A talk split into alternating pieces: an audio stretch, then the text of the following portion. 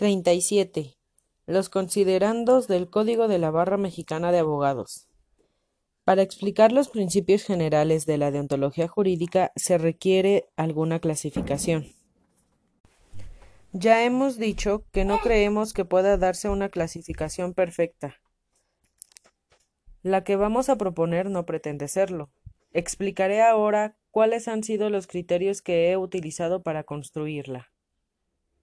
El presente librito se dirige antes que nada a los estudiantes de las escuelas y facultades de Derecho de nuestro país.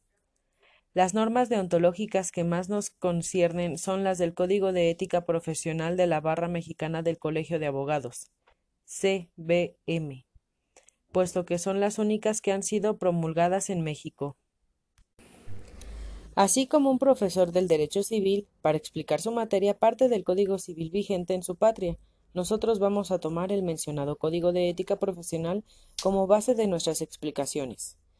Esto no quiere decir que pretendamos que es el mejor o el más completo, simplemente es el documento histórico de trabajo que nos imponen las circunstancias de lugar y tiempo.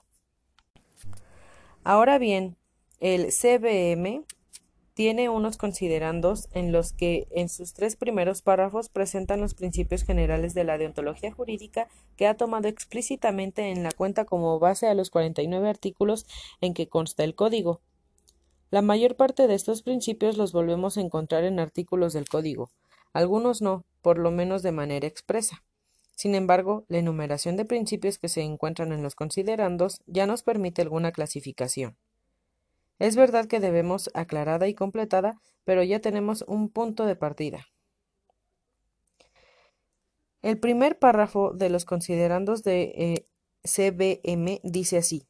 Teniendo en cuenta que desde la fundación de la asociación por escritura de 29 de diciembre de 1922 ha sido propósito esencial de sus miembros que la profesión de la abogacía se ejerza en el interés superior del derecho y de la justicia. El primer párrafo de los considerandos del Código de Ética Profesional de la Barra Mexicana del Colegio de Abogados CBM dice así Teniendo en cuenta que desde la fundación de la Asociación por Escritura de 29 de diciembre de 1922 ha sido propósito esencial de sus miembros que la profesión de la abogacía se ejerza en el interés superior del derecho y de la justicia. En este primer párrafo se está proclamando el principio de la abogacía como servicio del derecho y la justicia. Es el principio general que sirve de pivote para sobre él articular todos los demás principios generales de la deontología jurídica. Estamos de acuerdo. Por eso ya dedicamos un capítulo a explicar la función que la abogacía ha desempeñado durante su historia y el otro a precisar el sentido de la, vocación de derecho.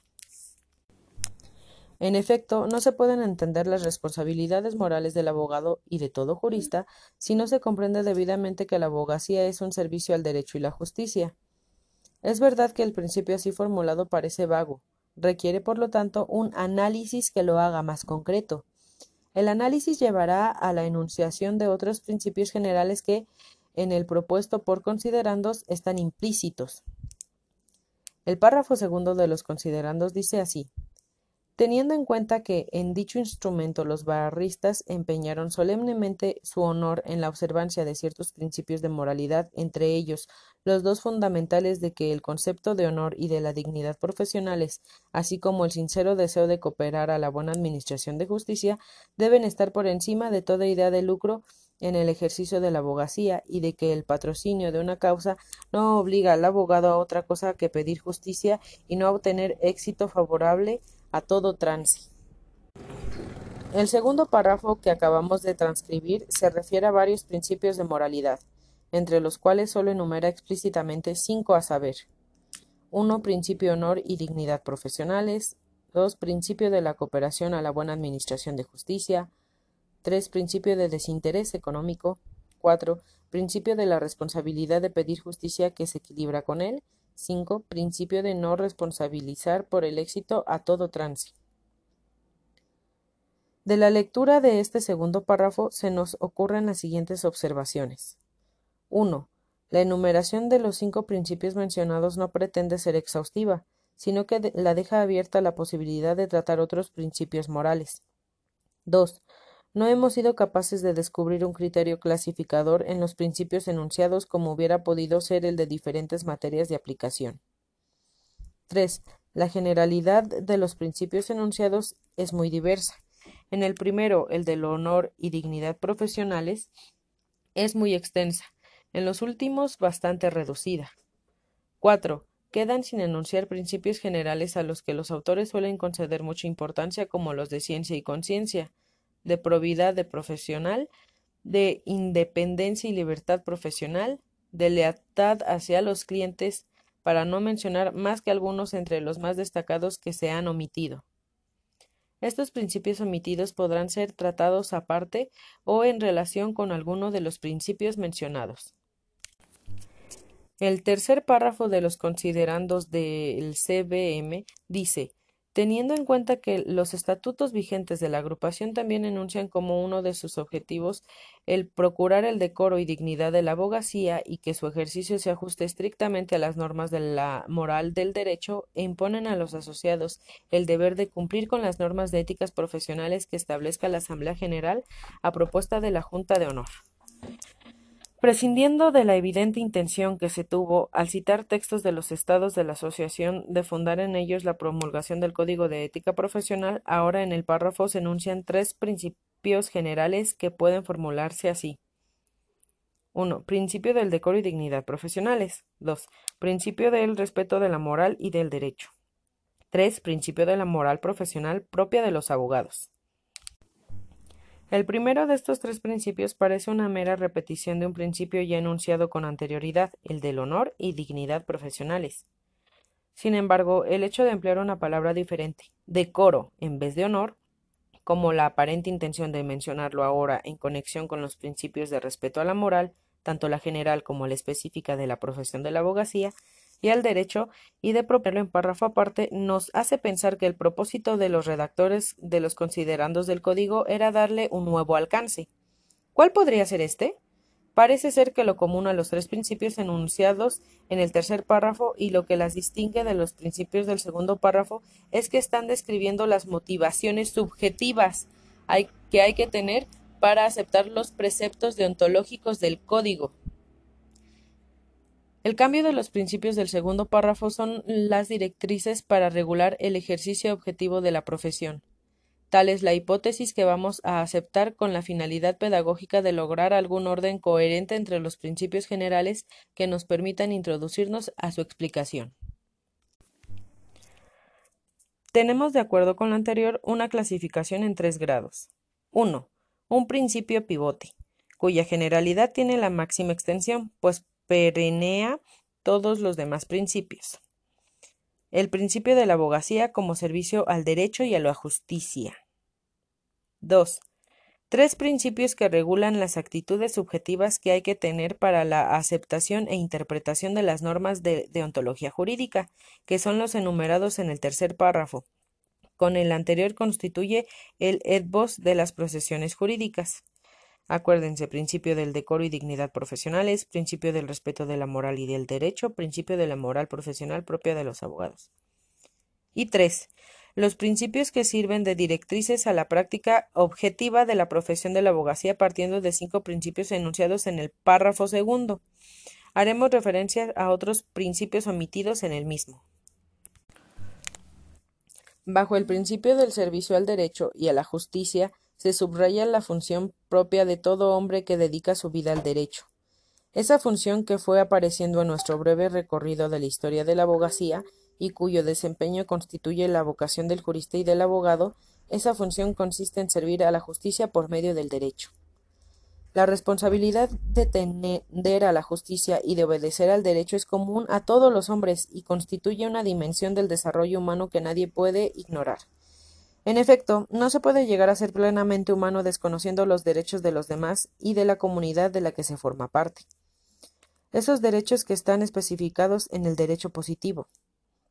Pero hay un grupo de hombres y mujeres, llámense juristas o abogados, que dedican su vida al conocimiento y a la implementación de la justicia por medio del derecho.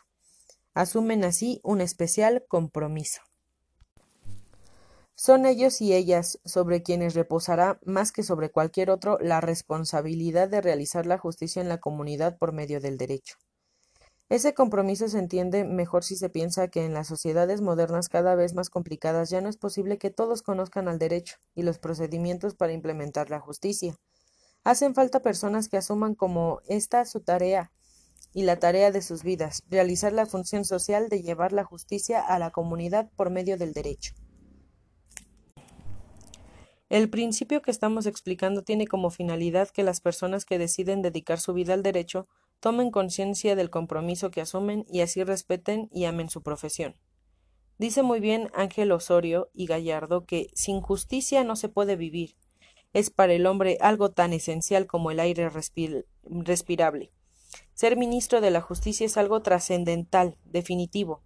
No se puede ser juez, fiscal ni abogado sin el orgullo de estar desempeñando las funciones más nobles y más importantes para la humanidad. Dada la altura y belleza de la función del servicio de la justicia, existe el peligro de hacer de este principio una mera plataforma para declaraciones retóricas sin llegar a calar lo que significa para la vida práctica de quienes asumen la responsabilidad del Ministerio Público de Justicia. Por de pronto, es claro que este principio debe convertirse en el punto de partida y en la piedra de toque de todos los demás principios generales de la deontología jurídica. En efecto, todas las responsabilidades morales de quienes se dedican al derecho deben medirse en último término por la relación que tienen con la función del servicio a la justicia por medio del derecho. Por eso dijimos más arriba que este principio general sirve de pivote para sobre él articular todos los demás principios generales de la deontología jurídica. En efecto, por él cobran especialmente sentido los principios del honor y dignidad profesionales, del desinterés económico, del decoro profesional, del respeto a la moral y al derecho, y todos los demás principios generales que tendrán una dimensión propia cuando se aplican a las profesiones jurídicas, dimensión diferente de las que tienen otras profesiones. Por eso, en el título de la presente sección decimos que este principio tiene un significado global y no meramente restringido a una materia determinada. La conexión de este principio con los demás iré explicando cuando se expongan estos últimos. Baste de pronto establecer el principio del servicio del derecho y a la justicia como el meollo del ethos de las profesiones jurídicas. Claro que deberá ser aclarado y completado por otros principios, pero estos sin el primero no podrán ser rectamente entendidos. La importancia de este principio suele ser reconocida en los códigos deontológicos jurídicos. La establece en el artículo primero del Código de la Barra Mexicana, así como la regla primera de las normas éticas de la provincia de Buenos Aires que dice el abogado debe tener presente que es un servidor de la justicia y un colaborador de la Administración. Pero no se trata de meras declaraciones retóricas, sino de directrices que tienen resultados prácticos. Bien, he leído por completo la unidad 1 de deontología jurídica. Esta es la tercera parte. Las otras dos ya están en, en el podcast y continuaré con la unidad 2. En la unidad 2 abarcaremos el tema de ética general. El contenido será ética y moral, posibles criterios de distinción, sus fuentes, sus finalidades, la moral cerrada y la moral abierta, verdad ética, hechos morales, conocimientos de la ética, el orden moral, las reglas morales como justificación de la conducta y su relación con las tendencias innatas hacia el bien, lo abstracto y lo concreto en las reglas morales, cuando una regla moral se convierte en norma jurídica, por qué son obligatorias las reglas morales, la moralidad y la libertad, carácter objetivo de las reglas morales, nota común de los diversos sistemas de moral, conciencia moral, conceptos o aplicación a circunstancias concretas, conciencia recta, conciencia cierta y errónea, conciencia invencible o, o venciblemente errónea, Diferencia entre conciencia correcta y conciencia cierta, conciencia farisáica y conciencia escrupulosa, esfera moral excluida de derecho, el derecho como instrumento de la justicia. Fin de la unidad 1.